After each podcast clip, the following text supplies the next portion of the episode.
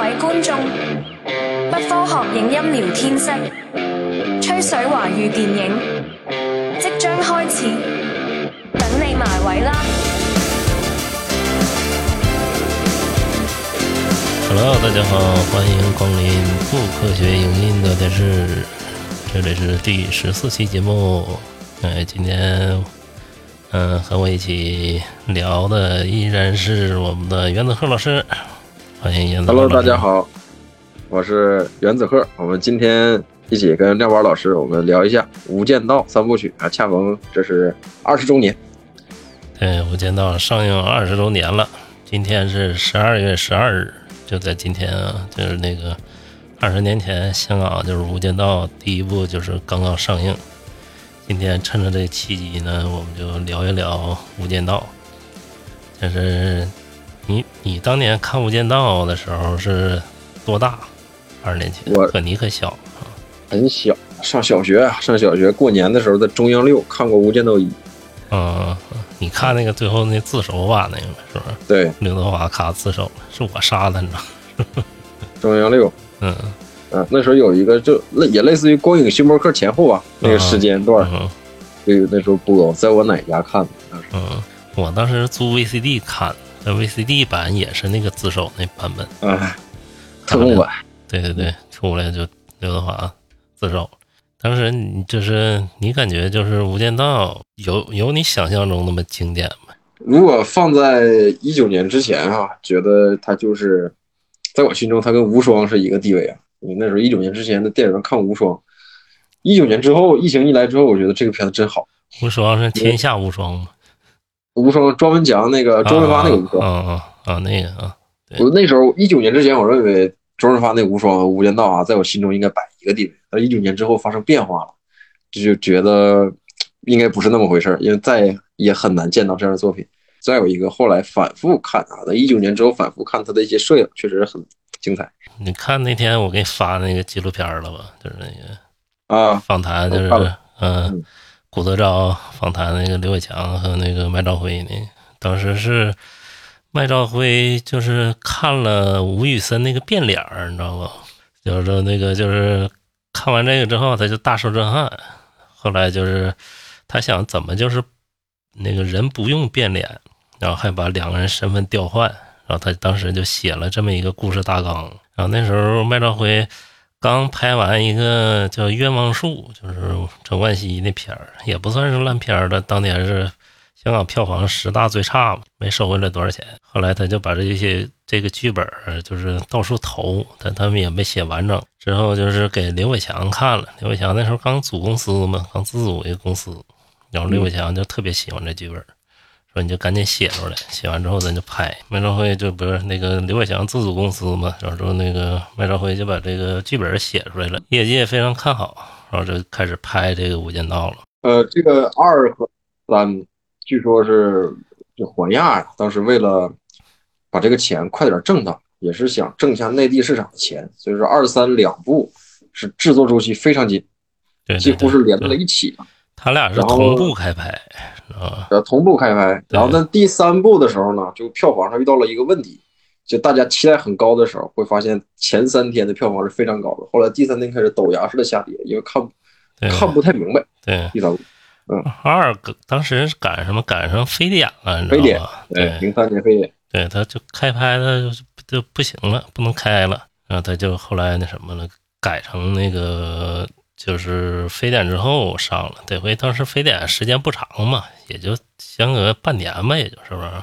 非典那阵儿，香港还不算是太严重了，但是也经历了不少。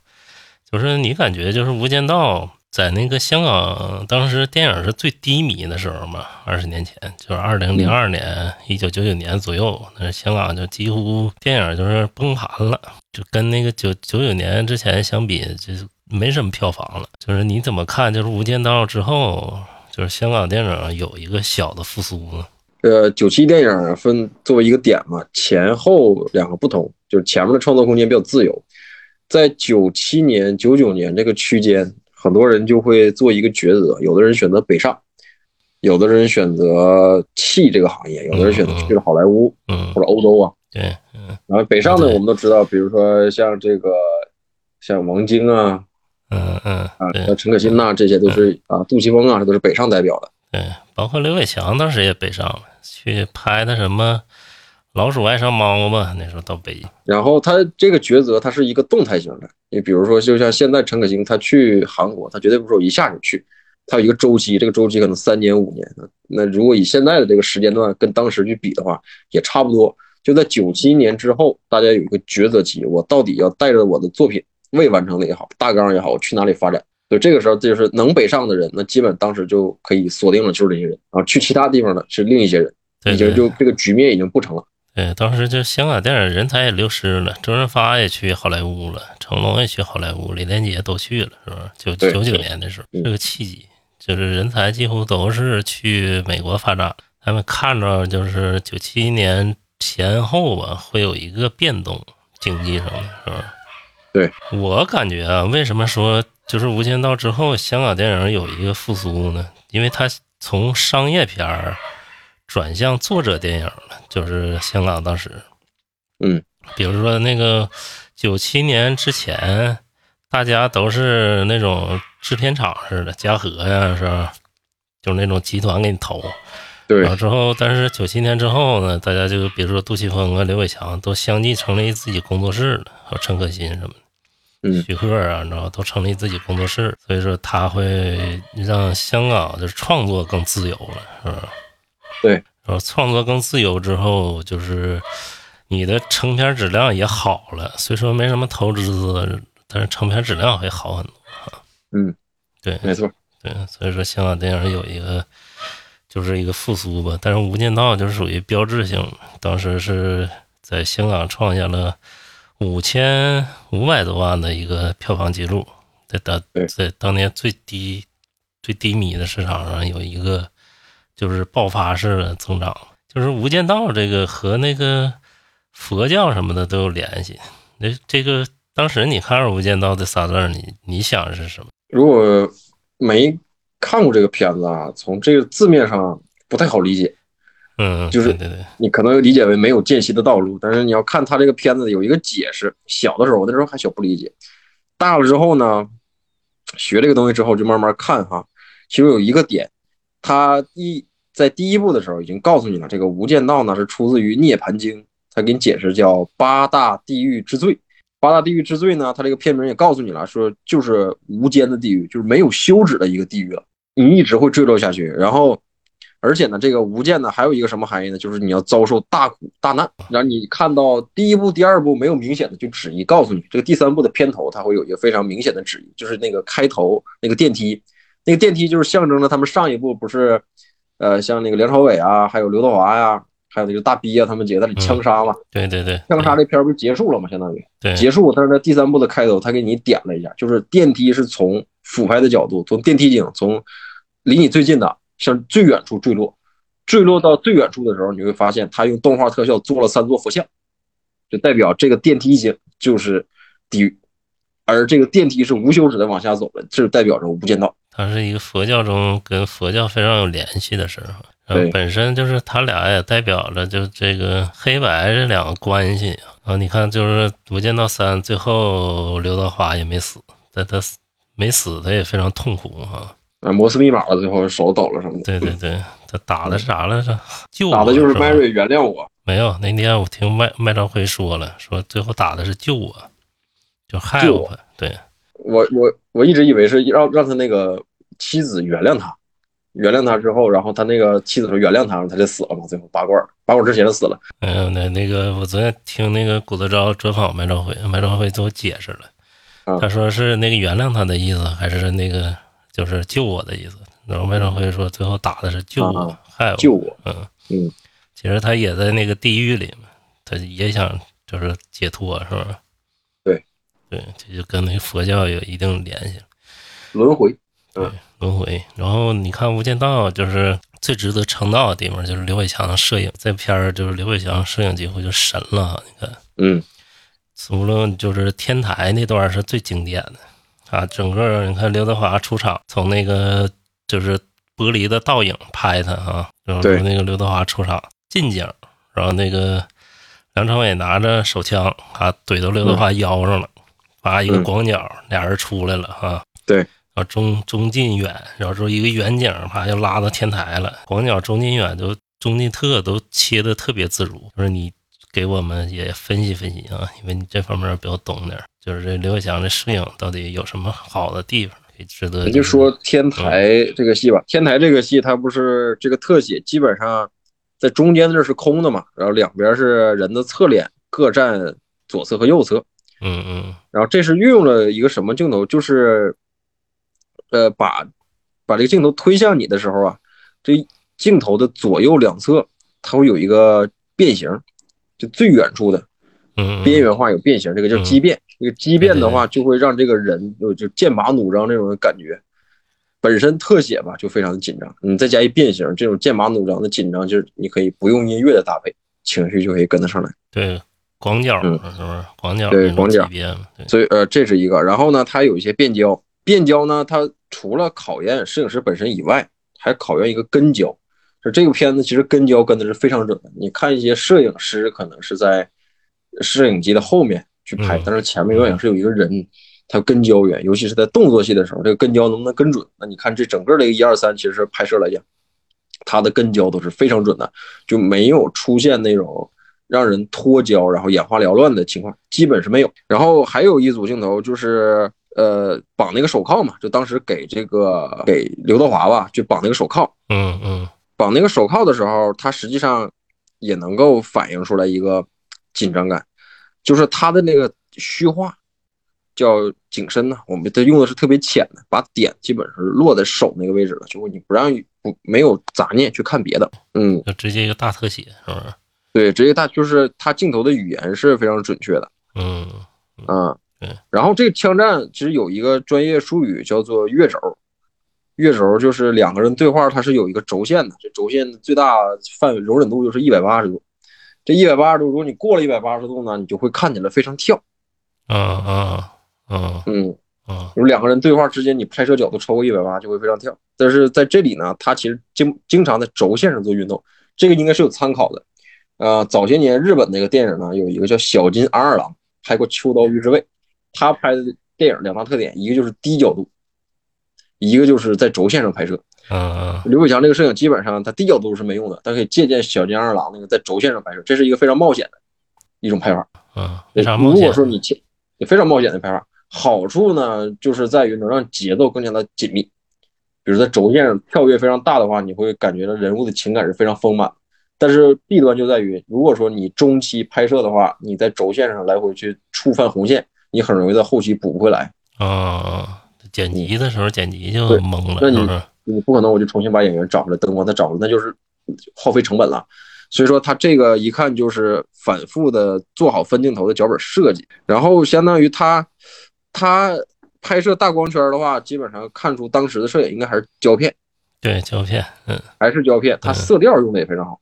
就是你咱们我们上几次聊过七人乐队，就杜琪峰讲那个也是香港非典嘛，沙士，嗯嗯它这个三部基本上同一个色调，就是蓝色系，就蓝色系胶片里就是相当于一个冷色系吧，冷色系一种胶片，具体什么型号我分不分不太清了，就是胶片的一种型号，它有一个专门冷色系的，这嗯你应该比较清楚胶片这个，但是它运用的基本上可以看得出来噪点没有那么大，对噪点没那么大，噪点没大的话，说明一个问题，它 ISO 一定是在一百、二百这样的一个区间，所以说它不去靠这个相机的增值叫增益来讲，去给它的这个片子，呃一些点缀，而是用最基础的一些摄影和灯光，对灯光肯定非常足，灯光肯定非常足，而打在非常点上，但灯光打的足吧，它用暗蓝色实际上是冲突的。如果你要是蓝色的话，打的非常白，就整不好像鬼片了。但是你这你看不出来，这个你感觉这个片子就没打过灯，很多场景实际上它这个打灯是非常讲究的。嗯，你往往看起来很暗的片子吧，但是你又能看清细节的，往往都是有很多的灯，有很多的那个灯纸盖住，然后加反光板反到墙上，它返回来，这种灯呢就比较柔和。对对对，但是它还要营造那种老香港，就是就不叫老香港吧，就他们那个时候的香港那种蓝色系的一个流行程度，再加上那种胶片的感觉，嗯，所以说灯光和摄影配合的也非常好。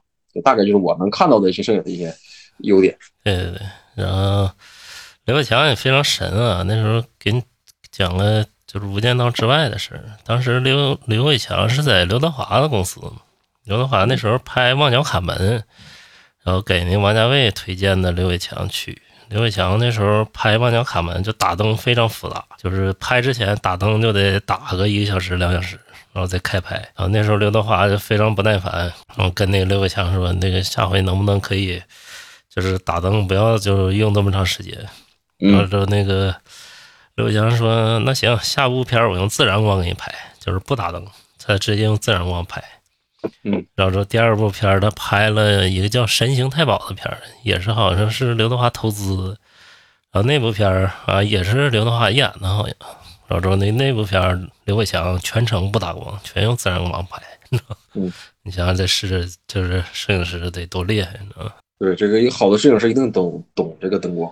对，然后那天看那个麦兆辉说的，不是顾德昭采访麦兆辉，刘伟强说，说好的摄影师比导演脾气都差，嗯说那个有的导演不懂摄影嘛，然后那时候都叫他，哎，你看怎么拍，你看怎么拍，说那个分镜头出来了，然后说说你看你给刘伟强，然后让他看怎么拍，然后那那个刘伟强说，哎呀，算了，他不看了，开拍吧，你知道吗？说嗯好的摄影师就是 导演有时候都控制不了一个好的摄影师，对，就是你怎么拍怎么是，就我就坐监视器前面一看就得了。对，我觉得这确确实还有天赋在里边。对对对对，特别强大。我感觉这个如果没他，这《无间道》我感觉也真的不能这么精彩。因为看麦兆辉别的片儿的摄影真的不算是很好，就是成熟度也不算是就是特别好。但有刘伟强加持之后，就他就知道怎么用镜头语言拍的特别好。那接着讲讲就是《无间道》三部曲啊，就是一二三，其中你最喜欢哪部？我挺喜欢三，挺喜欢三，嗯呃经典，你最经典肯定是一。嗯嗯呃，如果要是通过影片解读，就拉片子，我们讲就是编导专业拉片子，就是一呃一个镜头一个镜头这么看的话，嗯，实际上三更耐人寻味。啊，为啥呢？你讲讲为什么三你感觉更好？呃，你比如说这个心理医生，就陈慧琳演那个角色哈，嗯你完全意想不到他会在三出现，拿他去做主线，但是他却跟一非常契合。比如说，他可以有一场非常经典的戏，他坐在心理的这个这这个呃，就工作坊工作室，然后有一个水杯，这个水杯左侧应该是啊、呃刘德华，右侧是梁朝伟吧？没记错的话，应该是这样啊。然后他这段对话一看就是经历过非常复杂的一个拍摄。他这个水杯是很有象征意义的。第一部出现水杯的时候呢，是梁朝伟在和陈慧琳在谈恋爱，谈到情浓之处就是这个水杯。但第三部又出现这个水杯，说明这第三部是非常用心的，用这个东西来去来去隔开两个人，因为它有个时空的跨度，是不是？三对，有个时空的跨度。嗯就你觉得他是他是在用心去点那个第一步，就反复这个点都在敲敲击这个点。然后第三步呢，我觉得还有一个好处，就选角非常的准确，他知道选胡军，选陈道明，他不会随胡来。就是有的人是为了迎合内地市场，然后选一些这种就流量级的。当时你要说陈道明，他算不上那种说他一出来完了大家都为他买账，也不算那种。对，他是经典人物，他不是一个票房明星，陈道明是不是？对他不是一个票房号召。对，嗯号召那样的人，他不像说葛优什么的，不是那种。呃，就是他他选角，他不会说我为了特意去迎合内地市场，然后我一定要去选某些人，选角非常准对啊。而且陈道明这种角色就非常适合，选角非常准确嗯。然后再有呢，就是他这个时间线看起来基本上不乱，他不乱，他不像有的片子就是我我哎跳来跳去跳来跳去，你个人就开始懵了。时间线有时候非常的准确。嗯，然后摄影有一点，我记得有印象比较深的一个镜头，就是当黎明吧去跟那个曾志伟有一段对话的时候。嗯啊，然后那个曾志伟呢，他有一个表情就是扭过来时候一抬眉毛，然后他这个镜头就就马上跟得很紧，就是他可以随着那个人物的表情去拍，这个能看出来他是一个即兴的，他应该不是设计的时候应该不是那么设计，因为这东西在分镜头里没法写，嗯就是现场即兴来的。嗯他能把这些元素都给保留下来，我觉得也比较难得。嗯嗯啊，这个是三给我的一个就是感受，经典最经典之一。我个人比较喜欢这个三，就是可以解读出来多。然后还有一个呢，就是对于黎明的这个多重身份，然后我后来就是也是看了又看了一些，就是讲黎明真的是警察吗？真的不一定，嗯嗯还真不一定是警察，他中间可能收过曾曾志伟的钱，然后后来又转变，呃，这样，然后后来包括拿那个录音带，拿那个录音带，然后其实呢。这个录音带里也是没什么内容的，然后最后拿那个录音带片尾的时候，还是蔡琴那个是谁在敲打我窗，直接马上把观众带入到回忆里边去了。对，我觉得这些拿捏的都是相当准确的，都是相当有呼应的一些。就是让你猜来猜去吧，这个就是你也不知道谁是好人谁是坏人，就是哎，三是这样。觉得你看一就是已经交代完了嘛，你知道吧？只是两个坏人之间，就是两个人好人坏人之间对抗。然后这三就是你不知道谁是谁，你也不知道怎么回事儿，知道吧？你就知道刘德华是坏人，然后其他的人是怎么回事儿，你也懵，知道吧？新角色都你都挺懵的，是吧？就跟拆福袋似的，一个一个的，对对对感觉很有意思。嗯，对，你最喜欢哪个？嗯，然后先说说三，就是三里面包括黎明演的也特别好。其实我感觉给后来那个金马奖给刘德华影帝嘛，就是《无间道三》给刘德华影帝，我感觉应该给黎明，黎明演的是最好的。虽然黎明这里面净装酷啊，嗯 啊一句话不说，净装酷，但是非常优雅，你知道吗？嗯，哎，太优雅了，就挺适合的，就不说话那种角色。其实我最喜欢的是二，因为那个二吧，它是一部小制作。从哪看的小制作？他二里面没有一个大牌演员，就是你看吴镇宇也不是一个有票房号召力的演员，然后就是最大牌的可能也就是曾志伟，因为曾志伟是有一部分票房号召力，但那个黄四儿啊，他就没有票房号召力哈，因为说黄四儿这人已经不能提了，现在是吧？嗯 呃，就就是二是他是用一嗯、不知名的几个演员，他拍出了一个宏大的气场，你知道吧？对他跟《教父》的格局是一模一样的，但他也得抄《教父》啊，《教父》啥样他啥样的，《教父》当时也有个四大家族，你知道吗？教父一就是无间道二，教父二就是无间道三。然后那个也有个四大家族，他那里面也有个四大家族，他四个人凑一块儿，说是什么什么人，然后最后那个，啊曾志伟那角色就开始最后反转，咔还复仇，你知道吗？嗯，拍出了就是九七年之前那种回归的气质，然后之后他就是讲，他虽说小制作，但他讲的很大，他把年代感拍的很大，所以说他就是给人的感觉就特别复杂。其实他这部戏真是不太复杂，知道吧？对，就是室内戏居多，但他是还是把就是整个呃电影烘托的特别好，就是拍出了大片的感觉。就撑起来了，相当于。对对对，撑起来。接着就聊聊吴镇宇，就是《无间道二》里面，其实吴镇宇演的是最好。我感觉吴镇宇就已经在二里面已经盖过了梁朝伟和刘德华了。我感觉梁朝伟和刘德华都没有他出彩儿。吴镇宇把这个倪永孝这个复杂的性格都给展现出来。你说倪永孝是好人，他也也有好的点；你说倪永孝是纯坏人，他也不是那么太坏，是吧？嗯，他这名儿起的就很有意思，永孝，永远孝，永远嗯孝敬，对对对，应该是这个意思啊。嗯孝谁呢？孝他父亲，孝他这个一家，因为最后他就面对那个叫余就余文乐啊嗯，嗯那个角色的时候啊，他会把他那个监听器给挡住，不让他暴露身份。那实际上他内心已经知道了，他最终我要保护的是家人，就在家人面前，这是他最大的一个关心的一个地方。对对对对啊，那对外来讲，我还是要把这江湖的事儿给摆的特别明白。我所以说他在这个表演的点上拿的还是挺准的。对内什么样，对外什么样。对，他就是好的点，他对家庭特别好，是不是？这些人特别有家庭观念，就跟那个《教父》里那个马龙白兰度似的啊，是不是？对也有家庭观念。然后说他不好的就是对他那个反对他的人，他特别不好。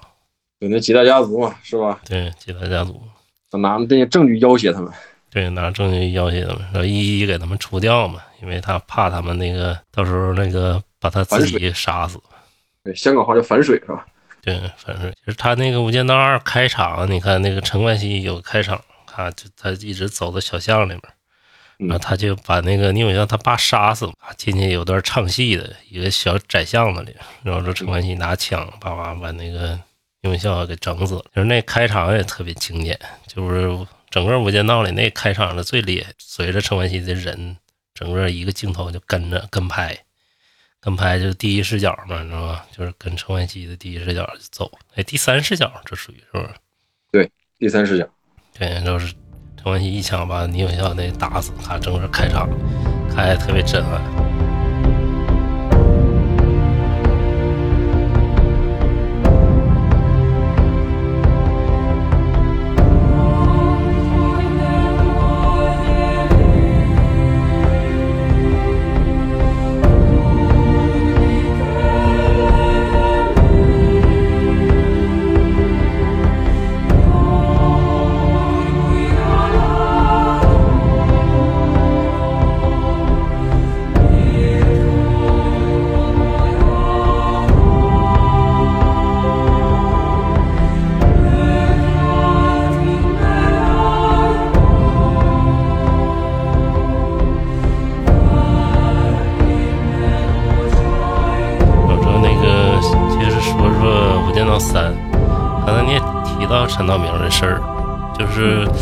当时其实合拍片儿才刚刚开始啊，就是零二年左右啊，嗯因为那个零二年是一个非常不平凡的年份吧，那个有《无间道》，然后中内中国内地有《英雄》是吧？已经破亿了那时候。嗯 那那一年就是各种好片儿都有。前一年是《卧虎藏龙》，是不是？对，就是当时就是香港人都看到了内地市场的价值了。然后之后你看找陈道明，但陈道明和香港演员还是格格不入啊，嗯，对，这个演法都不太一样。不一样。你陈道明就现到现在看演啥还是玄烨，对吧？你有没有这感觉？演什么都是玄烨。嗯因为你看他作为一个警察，我觉得警察说话就还像皇帝一样。最后揭秘他身份嘛，他不是黑帮的跟曾志伟合作的吗？那个军火商嘛，他是他是内地的一个警察。对，那那这个反正陈道明这种演法呢，他他是我们这个内地的人艺呀、就人民话剧的演法。对他话剧范儿太重了。对话剧的演法，但实际上你要追寻根源呐、电影的根儿的就是话剧，没有别的。嗯嗯，因为话剧它存在四千多年了。对对对历史，嗯啊，它从古希腊就开始有了。嗯然后呢，这个而且后来我们从就中国的角度来讲，就是元元朝开始就已经有像样的舞台话剧了。然后我们所以说后来包括建国的时候，我们去学那个苏联的一些剧，都是学的话剧。所以说他这个陈道明这一代的演员，你看以他这一代的，我们都是谁？我分析分析，就是像就那演那个严振声那个叫什么来着？就他们那仁义那一代人，濮存昕呐、濮存昕对，啊，然后冯远征濮濮存冯远征、王学圻，这都是嘛？对对对，你看他们演戏都是话剧范儿，就在这个内地演员的逻辑是一个什么逻辑呢？演能演一场两三小时不间断的话剧，那就是对我这个演员职业最大的褒扬。演个电影也算可以吧，但是最瞧不上的就是我演电视剧一句一切，一句一切这种。嗯，那有的人他是怎么样的？我因为他最终要迎合市场嘛，他要名利嘛，所以说他就靠近这个高水准的电影，也能就约等于他可以是上过话剧舞台了。陈道明就是这么一个一个玩法。他这个里边导演设计的也非常精妙，其中《无间道三》有一段就是讲一个非常经典的嘛，嗯就是黎明还有呃梁朝伟，李一鸣、梁朝伟再加上陈道明，他们三个有一场对话戏。嗯嗯就是对话戏里，就是梁朝伟特别羡慕，呃，那个黎明特别羡慕梁朝伟，这是一一条线。然后陈道明的这条线呢，他实际上是听不懂对方两个人说的这个粤语。嗯，那导演也是为了让化解观众这个误解，他就说了一句话。陈道明在里边说：“哎，你们讲国语好了，我就听不懂嗯嗯啊。”就是他相当于是跟观众说的。嗯，观众会有一个疑惑，你们一会儿讲粤语，一会儿讲国语的话听不懂，然后黎明用他非常标准的这个普通话去跟他回应，这是跟观众是在沟通，就是导演也是要用心去想把这个两岸三地的这种文化去融合到一起。嗯，但是当时确实难，因为香港培养演员的这种逻辑跟我们不一样，他们不是以话剧出身的，那 TVB 出身，对他们本身从根儿上，他们就是商业，你知道吗？商业从根儿上对。根儿上就是摄像机，没有舞台。但是我们的歌都是，我们这个接触这个电影这个就发达的程度比香港晚一些，对，发达的时候就晚一些。而且他们是偏商业，他们就在 TVB 的时候也是拍商业剧，就是商业嘛。对，我说陈道明选的还是对的。你就现在想一想，说在内地想找一个有没有这样的角色？没有。还有一个就是应和了当时九七之后回归加强认同感，一个是加强这个我们呃内地收回了香港这样一种政治宣传，再有呢就是让香港人去看这个片子的时候呢，有一种说我们都是中国人这样一种认同度。其中有一个场景就是他们在这个旗警警署吧，在他们警署有一个紫金旗，有有我们国家的国旗。还有一个他们警署的一个旗，一个远景，给镜头时间特别长。还有一个就是为啥找陈道明？我估计你想在大陆找一个能压得住黎明和梁朝伟的人，也就也就是他了，是吧？他气场足了。再有一个张丰毅也行，能压住。张丰毅，张丰毅其实接触香港电影比较早，那个对对对，嗯，他接触那个张国荣他们就是那那一批，然后去戛纳什么的，就那接触国际的是比较早的。张丰毅。对，你要想再在内地找一个能连压得住这俩人的演员，其实不好找，还大牌儿，还得有点。我在想王学圻可不可以？王学圻，但当时可能还没没。对，他没票房号召力，在在那时候不认王学习，但都认陈道明，是吧？我认王学圻也是跟高圆圆看那段戏开始之后才知道啊，这么个人。嗯，陈王学习出名那会儿，也就是拍《十月围城》才出名的。嗯。就是大家才知道这个人呢，之前估计都不知道，在电视剧里能见着过。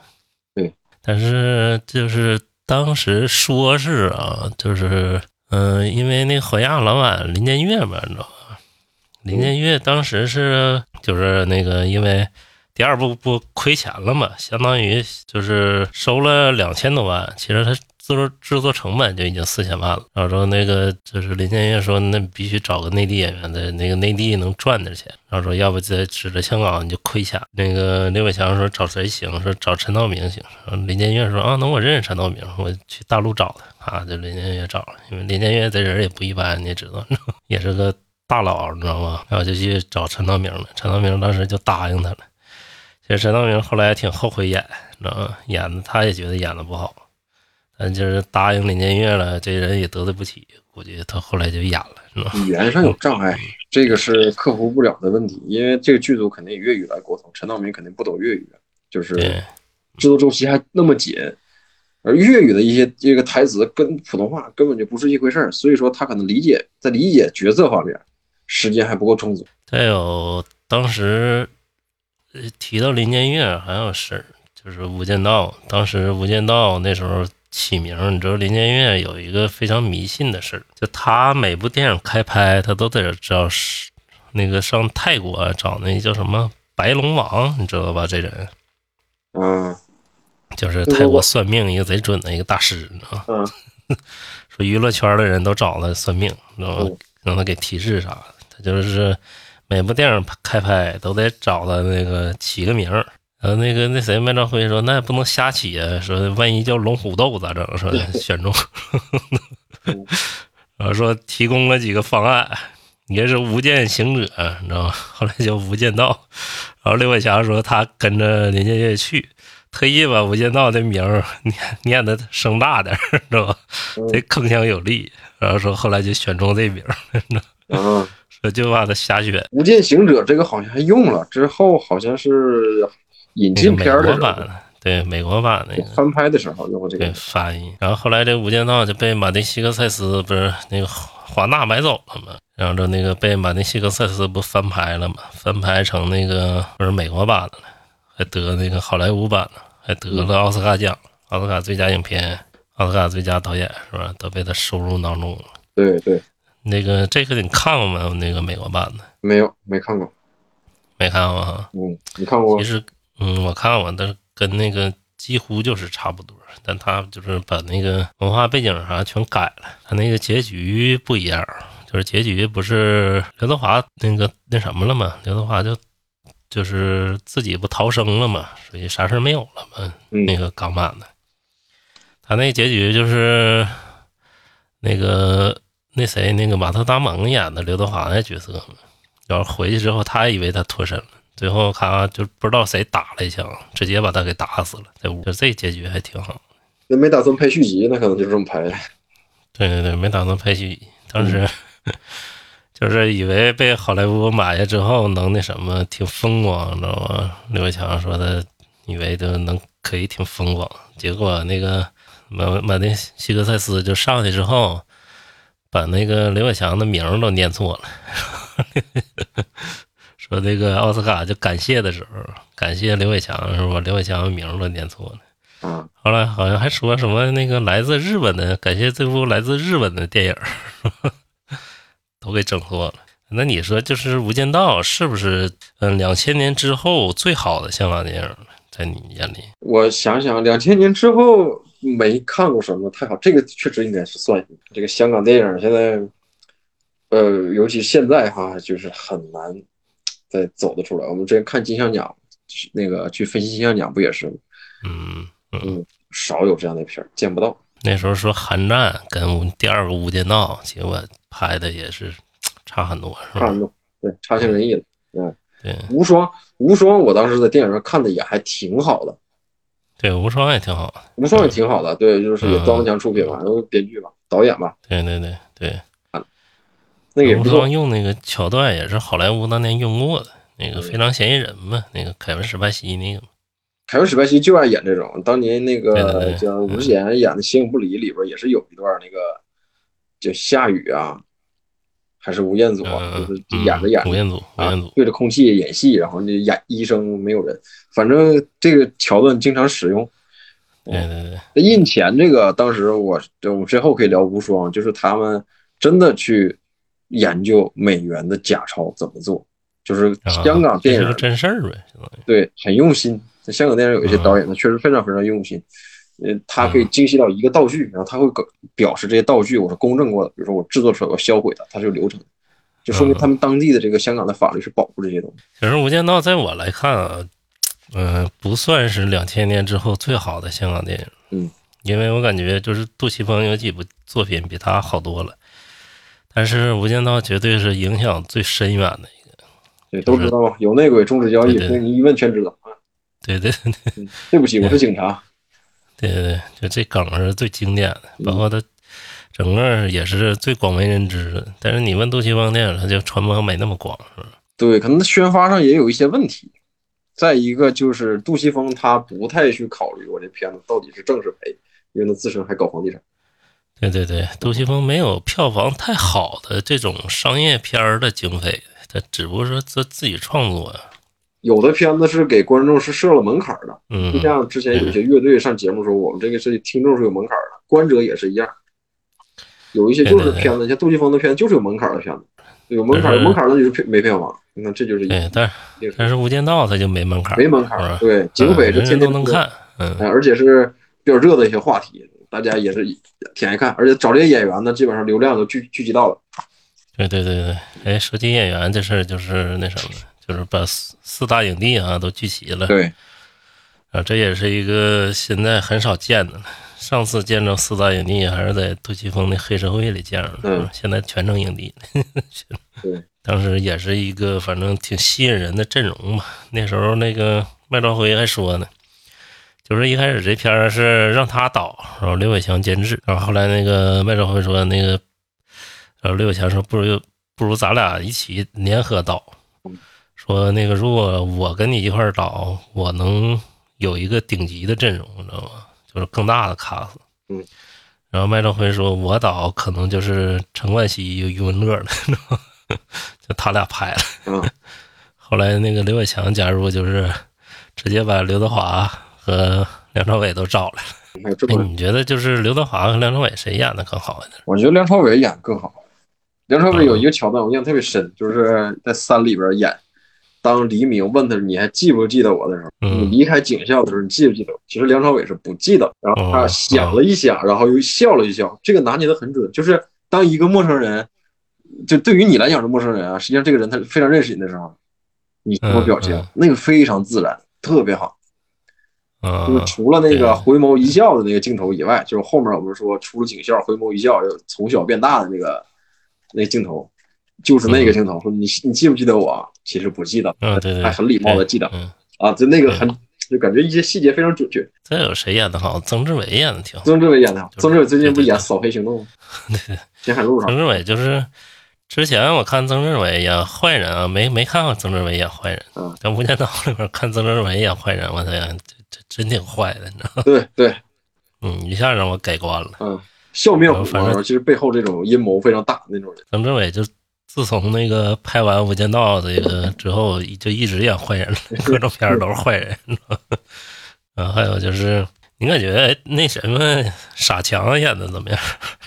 我觉得傻强其实是不傻的，嗯，对，都叫他傻强，可能在曾志伟眼中他也是个傻强嗯啊。但是这个人他是能识别到梁朝伟的真实身份的一个人，就最早嗅到嗅到的一个人，因为他在车里有一段时候已经被刀捅了，他把梁朝伟接走了，他就说：“我刚才没有告诉大哥你没来。”他就知道了，嗯，对，但是他不说，对，嗯对他不说，然后他就觉得他认为梁朝伟对他有恩有义，那我就保你，这样救你保你这样。